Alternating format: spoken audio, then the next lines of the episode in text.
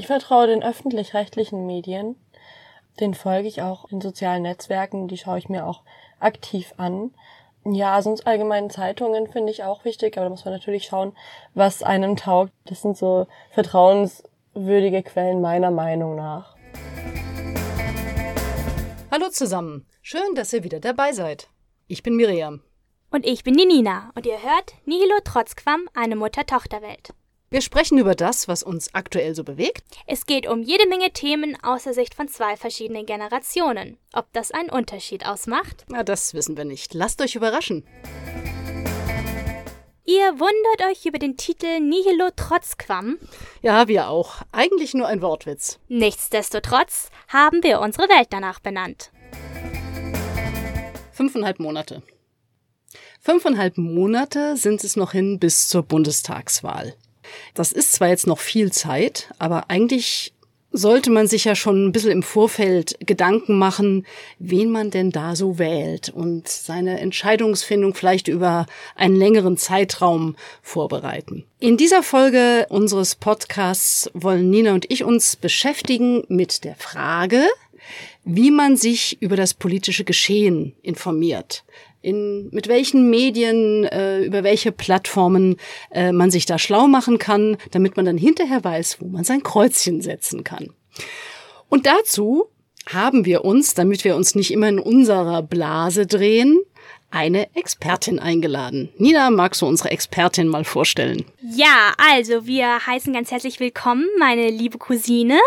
Sie heißt Lilith ist 20 und damit jetzt, abgesehen von einer Kommunalwahl, bei der du schon mal mitgemacht hast, mehr oder weniger Erstwählerin. Die Europawahl fehlt noch, oder? Genau. Ah, die Europawahl, genau, ja. Es sind schon, schon, schon so viele Wahlen mitgemacht. ich habe schon den Überblick verloren. Du bist hier durchaus bewandert, was Informieren und auf dem Laufenden bleiben, was politische Themen angeht, so betrifft. Erzähl doch mal, wenn du dich jetzt über irgendein Thema schlau machen möchtest, wie gehst du das an? Ja, also bei mir passiert vieles unterbewusst. Also ich ähm, lese natürlich ab und zu Nachrichten, Zeitungen oder auch Tagesschau schaue ich mir an, aber das meiste passiert vor allem unterbewusst online, im, vor allem auf Instagram würde ich sagen. Da ähm, wird mir das halt vorgeschlagen und da kriege ich jeden Tag so ein bisschen meine, ja, meine täglichen politischen Nachrichten ab. Und so bildet sich so meine Meinung. Ich würde gar nicht sagen, dass ich mich da jetzt aktiv hinsetze für einen Tag oder so und da irgendwie recherchiere. Ähm, ja, ich habe das so ein bisschen als so ein nebenbei, so ein Hobby irgendwie gefunden, dass man sich eben damit beschäftigt und auch mit Freunden diskutiert. Das mache ich am liebsten, würde ich sagen. Das ergibt sich ganz oft, wenn man einfach zusammen in der Küche sitzt oder so und dann anfängt zu reden und dann tauscht man sich aus, wobei ich auch sagen muss, darüber, dass wir alle uns irgendwo in den sozialen Netzwerken bewegen und den ähnlichen Seiten folgen, kommen wir immer am Ende auf einen Nenner bei unseren Diskussionen. Wie macht das denn? Also du hast es jetzt angesprochen, du äh, sprichst auch gerne mit Freunden mhm. drüber. Dein soziales Umfeld, weißt du, wie die sich informieren? Ja, ich würde sagen, ziemlich ähnlich wie ich, auch über ähm, die sozialen Netzwerke. Twitter manche, manche benutzen Twitter nicht, manche benutzen vor allem Instagram, manche lesen auch Zeitungen nebenbei, aber das meiste passiert schon online. Die wenigsten haben Zeitungen zu Hause, vor allem die, die zu Hause wohnen noch, aber sobald man auszieht, hat man eigentlich keine Zeitung mehr zu Hause rumliegen, würde ich sagen. Also du hast jetzt gesagt, Instagram genau. ist äh, im Grunde genommen die, die primäre Informationsquelle. Was nutzt du denn neben Instagram noch? Also das ist ja, mhm. du sagst, es ist so, ein so ein Nebenbei aneignen. Wo bist du noch unterwegs? Auf Twitter bin ich jetzt seit neuestem unterwegs, wobei ich sagen muss, da schreibe ich lieber, was mir durch den Kopf geht, als mir andere Sachen durchzulesen, weil ich die Plattform ein bisschen unübersichtlich finde. Ja, ansonsten soziale ne Netzwerke, so Facebook und sowas benutze ich kaum. Da finde ich auch irgendwie, was politische Sachen angeht, mich gar nicht zurecht. Das ist nicht so meine Welt. Ja, ich lese gerne die Süddeutsche Zeitung online, Spiegel online und ja, schaue abends gerne auch mal, manchmal die Tagesschau, wenn ich richtige Zeit erwische. Auch auf YouTube würde ich auch sagen, da bin ich auch manchmal unterwegs, was das angeht. Da wird einem viel vorgeschlagen.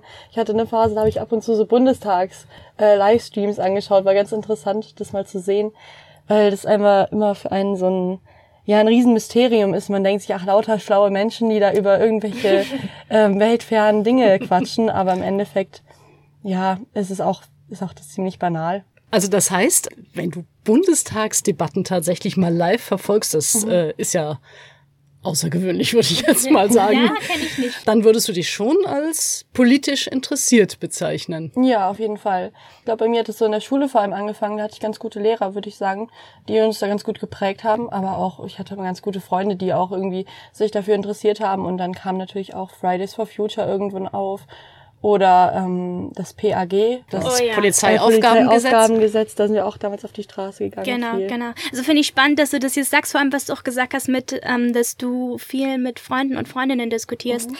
Da kenne ich mich sehr stark wieder. Also weil mein, mein politisches Informieren lief und läuft tatsächlich sehr stark über die Uni ab und über das Uni-Umfeld eigentlich, also über das Diskutieren mit Freunden, wenn man dann mal ähm, irgendwie in der Cafeteria sitzt oder so zwischen den Vorlesungen. Ich meine, da sind natürlich auch ganz häufig die Themen des Studiums so dabei, aber das ist mehr oder weniger auch so von der Sache her ja auch ein sehr politisches Studium. Mhm. Ich würde auch sagen, dass naturwissenschaftliche Studiengänge politisch sind, insofern ich ziehe da keine ja. Grenze.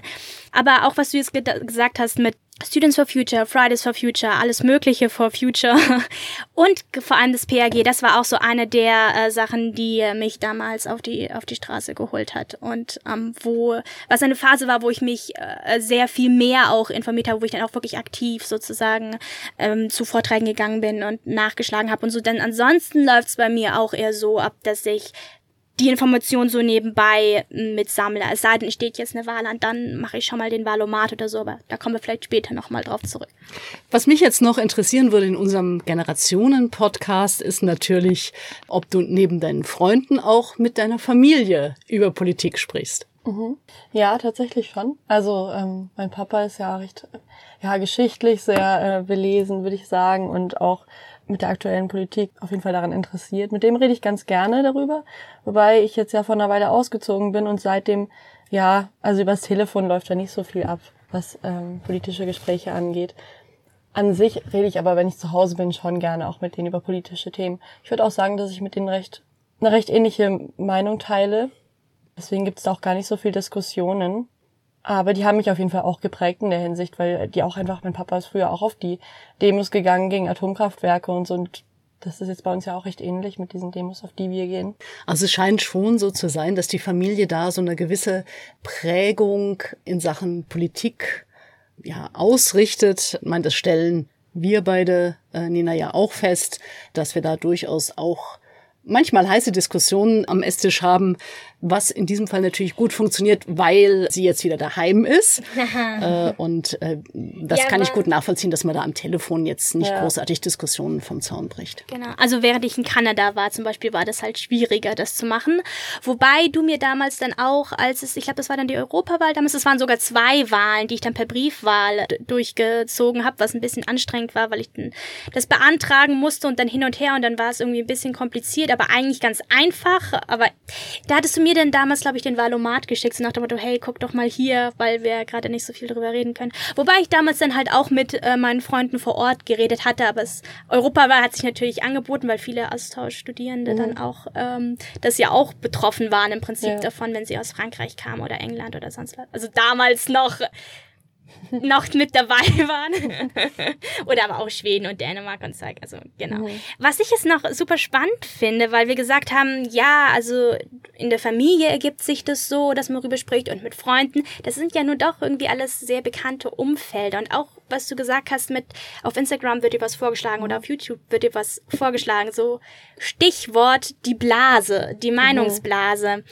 Also ich habe wirklich nur ein, zwei Erlebnisse, die mir jetzt so spontan einfallen würden, wo ich tatsächlich mal mit Leuten diskutiert habe, die einer komplett anderen Meinung waren.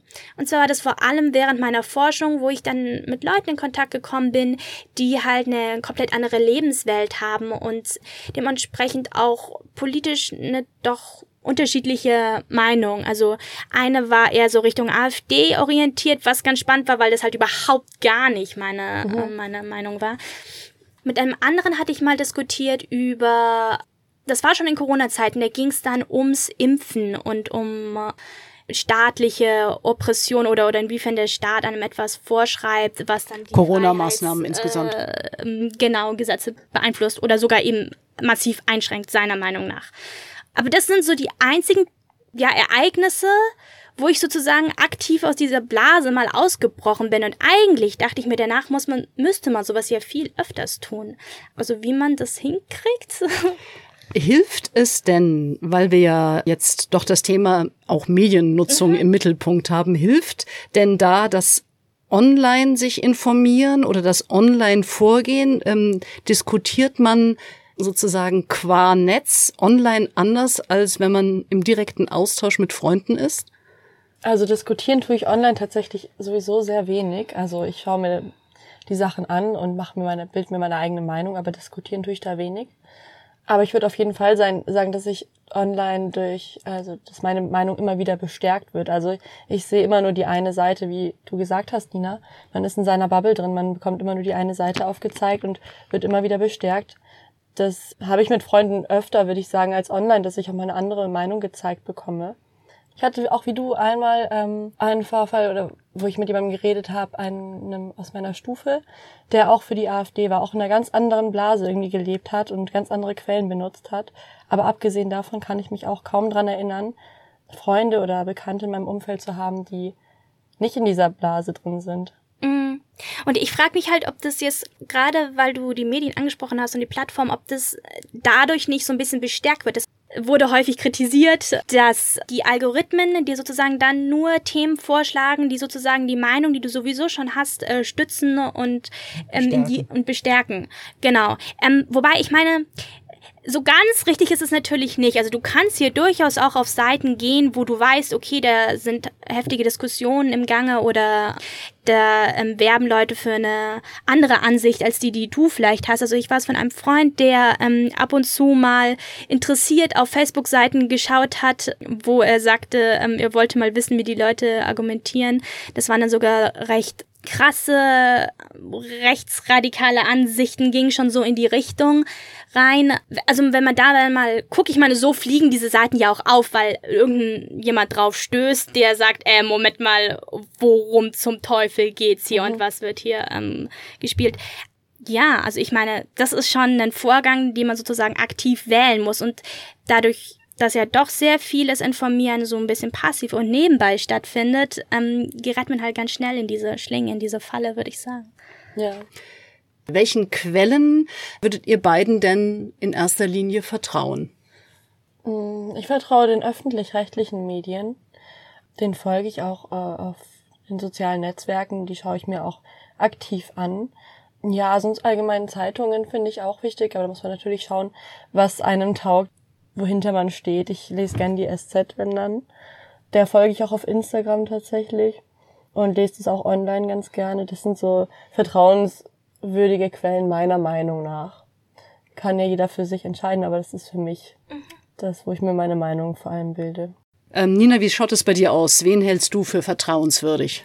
Also ehrlich gesagt geht es mir da sehr ähnlich wie dir, Lilly. Deshalb ist es jetzt vielleicht nicht so interessant, weil ich mich da nicht großartig unterscheide. Also das Einzige, wenn ich ähm, zum Beispiel YouTube Videos schaue oder irgendwelche Darstellungen, die jetzt nicht von öffentlich-rechtlichen stammen, dann gucke ich so ein bisschen auf die Quellenvielfalt. Also ich muss gestehen, ich klicke dann auch nicht auf jeden Link, aber mir ist es ehrlich gesagt schon mal ein großes Vertrauen, wenn ich ähm, sozusagen in den Shownotes sehe, aha, okay, das sind zumindest schon mal einige Links, da ist nicht nur ein Link, der irgendwie Wikipedia oder sonst, wobei Wikipedia durchaus seriös sein kann, aber nicht nur eine Quelle, wo man dann sich denken könnte, okay, der, die in diesem Video oder diesem Artikel oder wie auch immer, hat sich nur mit einer Quelle beschäftigt, sondern mit mehreren. Da kommt vielleicht so der Generationenunterschied nochmal so ein bisschen zum Tragen. Also ich muss gestehen, ich lese natürlich meine Tageszeitung. So wie Lilly lese ich die Süddeutsche jeden Tag. Allerdings auch online. Äh, also wir haben nur die Wochenendausgabe als Print und dann informiere ich mich tatsächlich auch über die öffentlich-rechtlichen. Also ich habe die äh, BR24-App auf meinem Handy und in und wieder schaue ich dann mal auch in die Printausgabe des Spiegel, aber ich habe auch Spiegel Online und Zeit Online. Aber was ich zum Beispiel überhaupt nicht mache, dass ich mich über YouTube informiere in Sachen politischer Inhalte oder über irgendwelche Messenger-Apps. Ach ja, und natürlich höre ich ganz viel Radio. Also das ist für mich auch nochmal so ein ähm, ganz zentrales Momentum, egal ob ich jetzt Biffen aktuell höre oder äh, Formate wie in Deutschlandfunk ähm, und nutze da zum Beispiel auch gerne Podcasts. Was mir gerade noch eingefallen ist, was ich tatsächlich schon auch mache, jetzt zwar nicht sehr intensiv, aber durchaus schon so, dass es erwähnenswert ist. Newsletter. Und das ist, ähm, das war vielleicht so ein bisschen verbunden mit einer Zeitung, aber also gerade Newsletter, die ich mal abonniert habe, weil ich bei einer Petition unterschrieben habe oder so, ähm, sind dann doch Sachen, die tauchen halt in meinem E-Mail-Postfach auf und ich lese so die ersten paar Zeilen und merke, ah, es geht um das Thema Klimakrise, es geht um das Thema Abschiebung oder sowas, ja. Und dann klicke ich die Mail halt an und lese es weiter durch und manchmal führt es dann auch wieder auf eine weitere Petition Information weiter. genau, das sind dann auch so ein bisschen so diese Zufallsinformationsbrocken, die mir quasi vor die Füße fallen, die aber vielleicht durchaus wichtig sind. Mhm. Ja, da, dem stimme ich zu. Ich ähm, lese auch gerne Newsletter. Noch gar nicht so lange, das ist erst seit kurzem bei mir, dass ich da die ja, Petition unterschrieben habe und Newsletter bekomme. Was ich gerne auf YouTube schaue, ist auch von den öffentlich-rechtlichen. Allerdings ähm, kennt ihr Funk? Mhm. Mhm. Ja, das schaue ich gerne ich weiß gar nicht, wie die alle heißen. Die Frage, da gibt es auf jeden Fall ganz gute Reportagen. Ich finde, Reportagen sind ein guter Zeitvertreib und ja, teilweise amüsant, aber auch sehr informativ. Also ist dann eher so eine Infotainment-Geschichte. Genau, ja. Mhm. Auf äh, das Thema Petitionen und selber aktiv werden kommen wir vielleicht später nochmal. Ähm, nachdem wir jetzt alle so ein bisschen geschildert haben, wem wir unser Vertrauen schenken, können wir das vielleicht mal ein bisschen einordnen, wenn wir einen Blick auf die Shell-Jugendstudie, die aktuelle, werfen. Die hat äh, das Verhalten von 12- bis 25-jährigen Menschen untersucht. Gerade noch drin. Ja, noch drin. und ähm, da seid ihr sozusagen fast die Paradebeispiele. Also langweilig. Ähm, ja, als seriöse Quellen für politische Informationen werden da halt die öffentlich-rechtlichen genannt, also ARD und ZDF und auch Tageszeitungen. 23 Prozent der Jugendlichen nutzen genau diese Nachrichtenformate. 20 Prozent nutzen Nachrichtenwebsites und Newsportale und 15 Prozent hören Radio oder greifen eben auf klassische Printmedien zurück. Und 14 Prozent aller Jugendlichen nutzen Messenger-Apps. Liebe Nina, 9 Prozent nehmen YouTube zur Informationsbeschaffung. Also von daher kann man das vielleicht mal so ein bisschen einordnen. Ich denke, wir, wir liegen da, oder ihr beiden liegt da gar nicht so fern ab und entspricht relativ gut dieser, dieser Jugendstudie. Äh, aber ich, ich denke, wichtig wird äh, im Rahmen unseres Gesprächs jetzt doch auch nochmal, wie wichtig Quellen, eine quellenkritische Haltung ist. Wer verbreitet die Information? Wo kommt die her? Wie vertrauenswürdig ist der oder diejenige, so dass ich diese Quelle tatsächlich für meine politische Meinungsbildung nutzen kann? Was mich jetzt nochmal interessieren würde, Lilly, welche Geräte nutzt du denn in erster Linie, um dich zu informieren? Ja, da gibt's nicht viele. Zwei Geräte, würde ich sagen. Mein Handy und mein Laptop. Okay. Vielleicht ab und zu den Fernseher, aber da ist dann das gleiche wie auf den anderen beiden. Ähm, läuft da, da läuft auch dann YouTube oder so. Ja, Zeitung lese ich eigentlich, also eine richtige Zeitung in Papierform habe ich schon lange nicht mehr gelesen. Das war zu Hause, als ich zu Hause gewohnt habe und da auch sehr selten.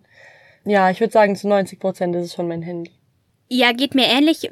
Ich würde bei mir eventuell doch noch das ein oder andere Buch mit reinnehmen, was dann häufig allerdings aus dem Uni-Kontext stammt. Aber also da sind dann durchaus Bücher dabei, meistens eher so kleinere Reklambücher oder äh, Surkamp oder sowas. Okay.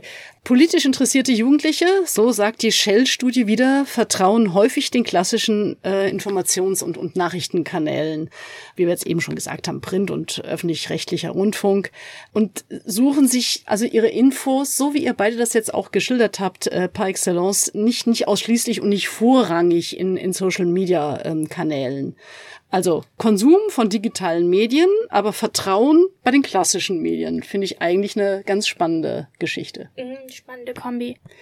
Jetzt wäre noch eine Frage, die mich tatsächlich äh, beschäftigt. Wie schaut das aus mit ja, aktivem Engagement? Lilith, wie ist das bei dir? Bist du in irgendeiner Weise politisch aktiv? Äh, was Nina eben angesprochen hat, Petitionen unterschreiben, das mache ich hin und wieder, wenn mir das vor allem auf Instagram in, als Wer in Form von Werbung vorgeschlagen wird, dann ähm, geht es ja innerhalb von zwei Klicks. Seit neuestem bin ich auch bei Volt äh, mit engagiert, wobei ich da jetzt ein paar Meetings teilgenommen habe über Zoom. weil ich da jetzt auch gerne mehr teilnehmen möchte. Es ist halt schwierig zur Zeit wegen Corona, weil alles nur online abläuft und man hat so diesen Tatendrang, aber irgendwie viel kann man dann auch nicht schaffen. Man sitzt dann in irgendwelchen Meetings, hört sich Vorträge an, was sehr interessant und wichtig ist, aber viel kann man dann auch nicht dazu beitragen, dass sich da irgendwas verändert. Aber genau, das ist jetzt aktuell mein Engagement. finde ich schon mal sehr löblich. Also ist mir jetzt schon einen Schritt voraus. Also die äh, Meetings, an denen ich teilgenommen habe, ähm, jetzt von politischen Parteien oder generell Gruppierungen, ähm, Aktionsgruppen, wie auch immer, die lassen sich mehr oder weniger an einer Hand abzählen. Also, also finde ich gut und würde ich auch gar nicht so klein reden. Finde ich, finde ich sehr ähm, interessant, was du da machst. Wärst du denn bereit, dich da auch längerfristig zu engagieren? Weil das ist ja immer so ein bisschen die Krux, äh, dass es heißt, es gibt viele junge Leute auch, die würden sich durchaus engagieren, aber eher projektmäßig. Also nicht, ich werde Mitglied einer Partei und äh, arbeite jetzt immer für diese Partei, sondern diese Partei engagiert sich für XY, keine Ahnung, für einen Sportplatz äh, in meiner Gemeinde oder in meinem Stadtviertel und da mache ich mit. Wie schaut das bei dir aus, Lilly? Klar, man weiß nie, wie sich eine Partei entwickelt oder wie sich das Ganze entwickelt. Das kann ich nicht sagen, wie das in drei Jahren aussieht oder so. Aber mein Plan momentan ist schon, länger dabei zu bleiben und da teilzunehmen.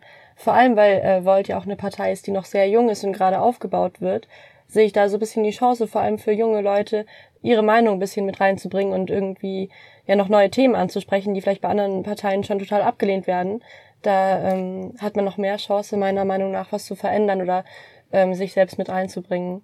Deswegen sehe ich schon die Chance und auch, ja, sehe ich schon auch mich in Zukunft bei dieser Partei oder dass ich mich da weiter engagiere. Wobei ich auch äh, nie sagen würde, dass ich für immer dort bleibe. Was wichtig ist, dass man sich nicht ja festfährt auf irgendeine Meinung, sondern dass man auch offen ist für andere Meinungen und für Diskussionen. Äh, wie schaut es aus mit euch beiden? Bundestagswahl, wir haben es jetzt zu Beginn gehabt. In fünfeinhalb Monaten ist es soweit, spätestens, dass wir unser Kreuzchen machen müssen, wenn wir nicht vorher Briefwahl beantragt haben. Wisst ihr beiden schon, wen ihr wählen werdet? Also ich habe natürlich schon eine Tendenz von äh, den Parteien, die ich auch die letzten Male gewählt habe. Also wenn ich das jetzt mal ganz konkret formulieren darf, geht das in Richtung die Grüne und die Linke. Die letzten Mal habe ich auch immer noch mal geschaut, was bei den kleineren Parteien so los ist, weil ich das auch immer ganz gut finde, da eigentlich noch zu unterstützen. Hast du da den Valomat genutzt?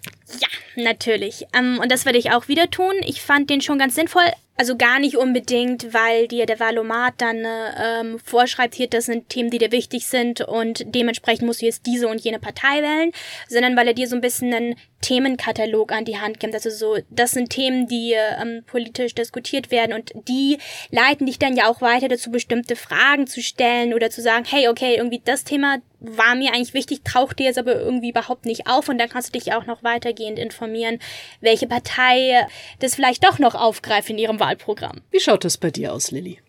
Ja, wie du gesagt hast, bis zur Bundestagswahl ist noch eine ganze Weile, finde ich. Vor allem aktuell passiert so viel tagtäglich, dass man, ja, dass ich jetzt mich noch gar nicht festlegen kann oder irgendwie genau sagen könnte, wen oder was ich dann wählen werde. Ich habe auch wie du, Nina, so meine paar Parteien, die ich jetzt so im Fokus habe, auch die Linke, die Grüne und Volt, wie gesagt. Aber ich würde mich jetzt auf keinen Fall noch schon festlegen. Kann noch so viel Mist gebaut werden von der Politik, dass man da irgendwie ja spontan das entscheiden muss. Aber der Valomat ist für mich auch interessant. Also ich finde, der schadet nicht. Aber vor allem denke ich dann auch, ja, man wird dann die sich die Talkshows anschauen und die Diskussionen und so und dann wird sich da schon eine Tendenz ergeben. Also den Valomat muss ich sagen, den finde ich schon auch ganz spannend und mir geht's ähnlich wie euch beiden. Ich nutze den auch ganz gerne, um nochmal so eine Vergleichsmöglichkeit zu haben bei den von mir bevorzugten Parteien, um einfach mal, also ich lese mir deren Parteiprogramme nicht durch, muss ich ehrlich sagen, sondern ich folge höchstens mal einer Talkshow oder lese intensiver Zeitung vor der Wahl, habe mich auch noch nicht festgelegt, ähm, wen ich jetzt konkret wählen werde. Aber der Valomat bietet einem da nochmal vielleicht eine kleine Orientierung, auf jeden Fall eine nette Unterhaltung. Also ich habe schon den Eindruck, ihr seid beide sehr politisch doch interessiert. Also das, was man jetzt auch so sagt, eure Generation ist, Stichwort Fridays for Future, dann doch politischer als äh, die Generationen zuvor. Freut mich sehr, finde ich toll. Was mich jetzt noch interessieren würde, weil es da jetzt kürzlich eine äh, Studie gab, zum Stichwort Fake News. Wir haben vorhin schon über Quellenkritik gesprochen. Was hilft euch denn weiter, um Fake News zu erkennen, wenn da jetzt zum Beispiel ähm, im, Zusammenhang mit Corona erstaunliche Geschichten äh, behauptet werden? Wie geht ihr da den Dingen auf den Grund? Meine Antwort ist jetzt insofern ein bisschen langweilig, weil ich sie von dir kopiert habe. Aber du hattest mich mal irgendwann hingewiesen auf den Faktenfuchs.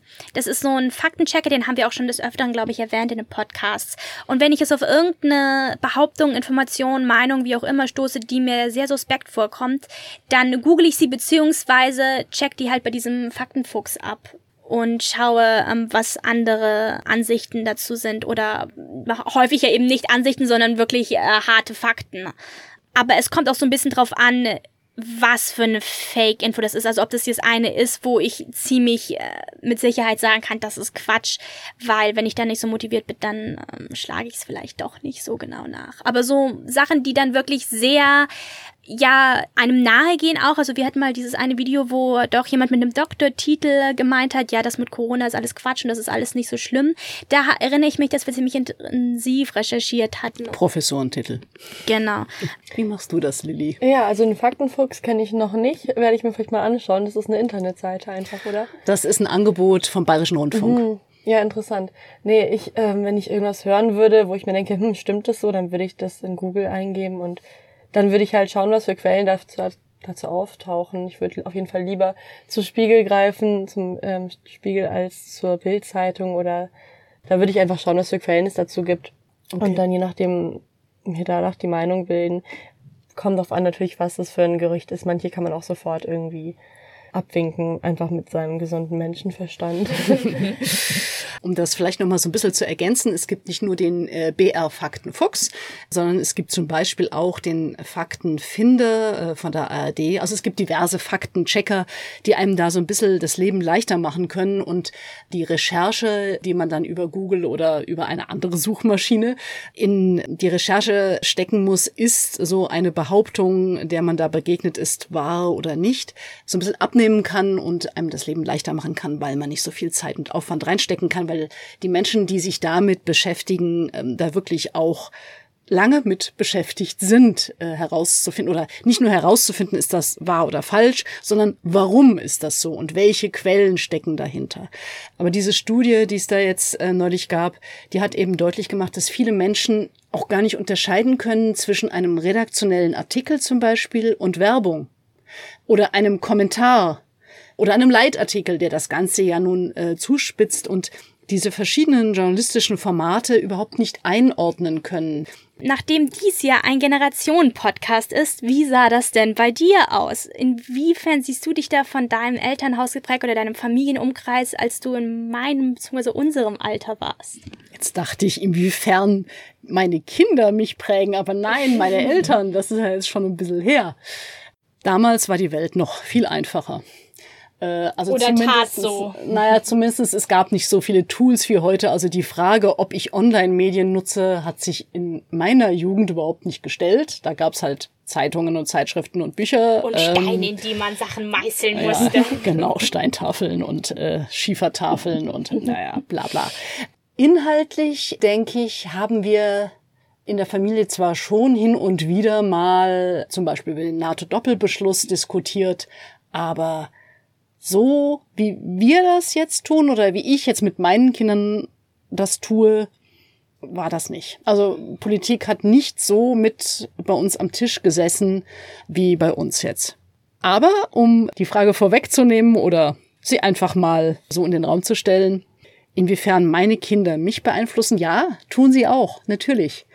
Also gerade Fridays for Future äh, haben wir viel drüber gesprochen und war für mich sicher auch der Grund, äh, auf der einen oder anderen Demo dabei zu sein, die Gespräche, die ich mit dir und deinem Bruder hatte, Nina, und auch die Tools, weil wir jetzt auch nochmal von den Tools ausgegangen sind äh, und ich ja nun kein Digital Native bin, bekomme ich von euch ja schon auch den ein oder anderen Hinweis, gerade weil ich mit YouTube eigentlich nicht viel am Hut habe, was da auf den, auf dieser Plattform zum Beispiel läuft. Und ich finde, da sollte man eben auch als älterer Mensch diesen ja, in Anführungszeichen neuen Medien äh, gegenüber, das klingt immer so äh, altbacken.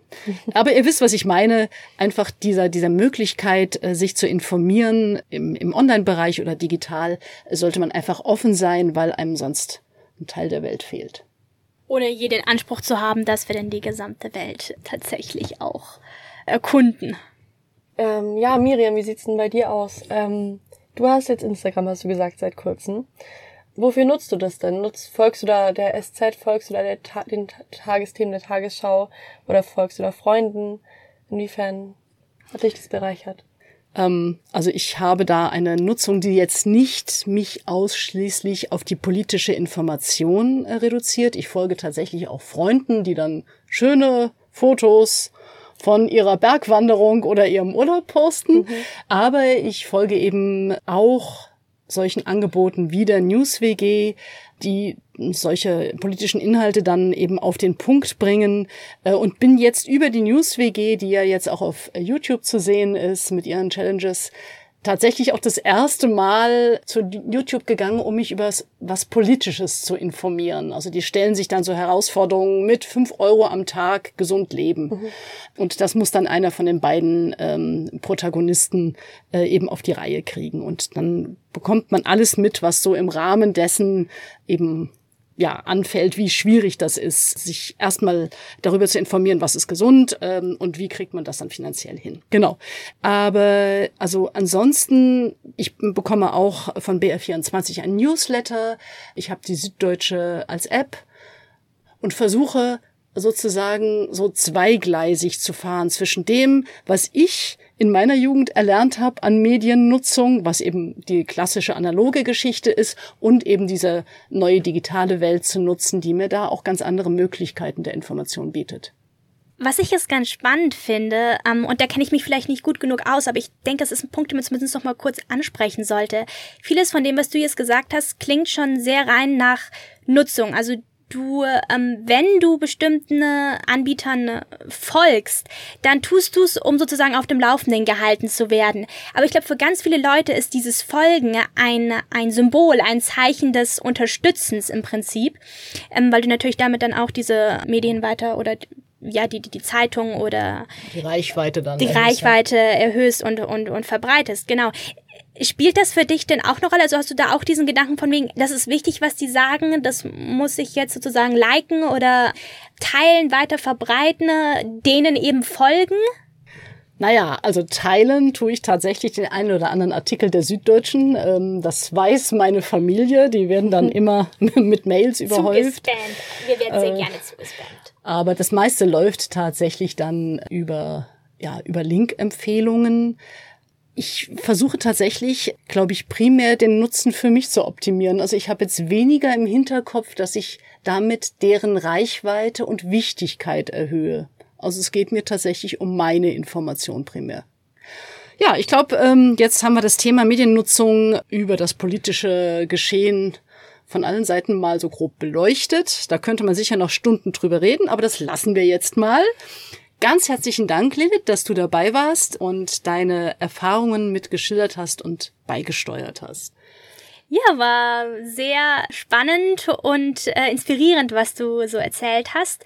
Besonders beeindruckt bin ich immer noch von deinem Volt-Engagement. Versuche ich mir mal eine Scheibe von abzuschneiden. oder auch, was du gesagt hast mit dem, ähm, dass du dir die ein oder andere Bundestagssitzung mal zu Gemüte geführt hast. Respekt behalte das auf alle Fälle bei. Ja, danke für die Einladung und war auch schön mit euch darüber zu reden. Ja, danke, dass ich da sein konnte. Ja, ihr Lieben, das war's mit unserer Mutter-Tochter-Welt. Diesmal eine Mutter-Tochter-Cousine-Nichte-Welt. wir freuen uns, wenn ihr uns weiterempfehlt und wir sind natürlich gespannt auf euer Feedback. Zum Denn Beispiel. Dieses Thema lebt ja von Feedback. Ja, dieses Thema lebt von Politik Feedback. Politik ist viele Köpfe. Ihr könnt uns Rückmeldung geben auf Apple Podcasts oder bei Panoptikum. Die Links dazu findet ihr in den Shownotes.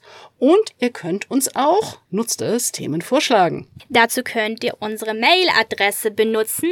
Wir haben sie schon die letzten Mal erwähnt, aber hier jetzt nochmal für diejenigen, die vielleicht die letzten Folgen nicht gehört haben, schämt euch. nihilo-trotzquam at gmx.de Ihr könnt natürlich den Podcast auch abonnieren. Es gibt ihn bei Spotify, bei Google und Apple Podcasts und bei allen anderen Podcatchern. Die nächste Episode hört ihr in 14 Tagen. Bis dahin. Servus und ciao.